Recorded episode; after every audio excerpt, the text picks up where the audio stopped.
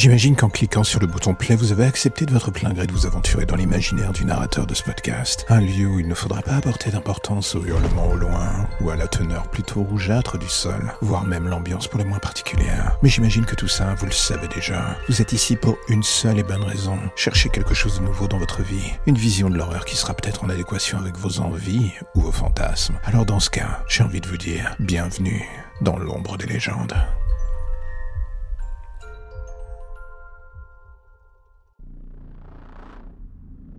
Ce que j'ai toujours trouvé d'amusant avec les humains, c'est que malgré le temps qui passe, ils continuent de se demander ce que moi et les miens regardent dans les recoins sombres. Ces choses que l'on voit sans cesse bouger autour d'eux. Un deuxième monde qui surplombe le premier. Parfois, j'envie réellement l'étrange simplicité d'esprit qui les habite. Ils ne voient rien, ne se doutent de rien, et se disent que sans nul doute, ils sont les seuls à vivre dans ce monde. J'aime bien cette idée. C'est beau, c'est naïf, c'est totalement con. Mais encore une fois, moi comme tous les miens, c'est à peu près ce que l'on pense d'eux. La chose amusante dans le fond, c'est que les morts sont aussi niais d'une certaine manière. D'un monde à l'autre, nous sommes perçus comme des choses étranges qui fascinent ses habitants.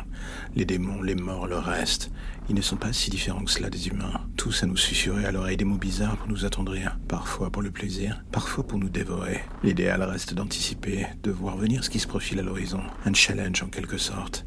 Je ne dis pas que plusieurs de mes congénères y ont laissé plus que des plumes.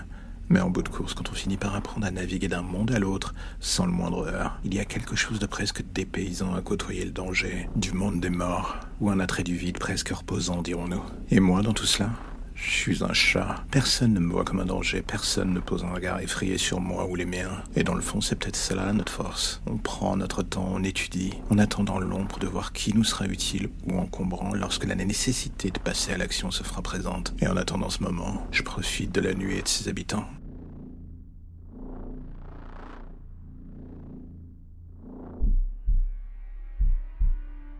On dit toujours que Noël, c'est la période la plus festive, joyeuse, voire même idyllique de l'année. Ce moment où les enfants attendent avec une impatience certaine que le Père Noël sorte de la cheminée et vienne leur donner des cadeaux qu'ils attendaient tous depuis si longtemps.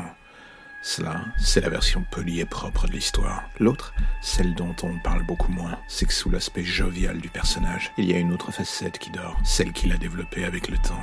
Une relation pour le moins particulière envers les enfants. Les rendre heureux, on va dire que ce n'est pas forcément ce qui l'anime. Lui, au contraire, il veut juste satisfaire ses instincts primaires, chasser, s'amuser, se divertir. Le tout dépend d'enfants qui n'attendaient qu'une chose, voir le Père Noël. Et au final, ce qu'il découvre, c'est un monstre. Celui à cause duquel les parents disent que si le soir venu on entend des bruits, on ne doit surtout pas se réveiller, on doit attendre que le soleil frappe au carreau le lendemain matin. Et à ce moment-là, on pourra enfin venir dans le salon.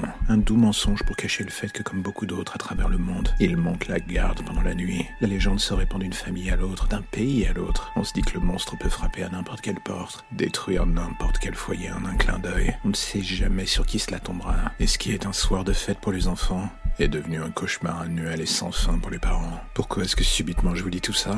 Peut-être parce que une fois dans ma vie je n'ai pas écouté ce que mes parents m'ont dit.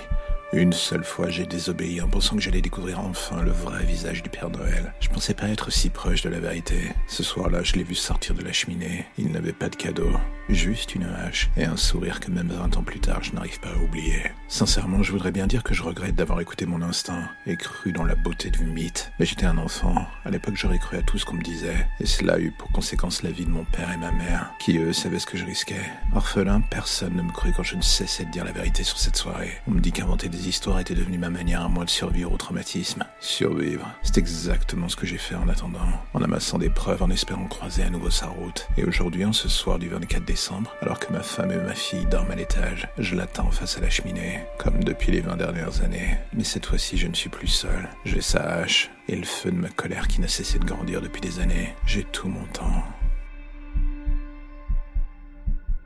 Quand j'étais enfant dans ma région, on me racontait une vieille légende au coin du feu celle de la Dame Noire, un fantôme qui vit dans les zones les plus profondes de nos forêts.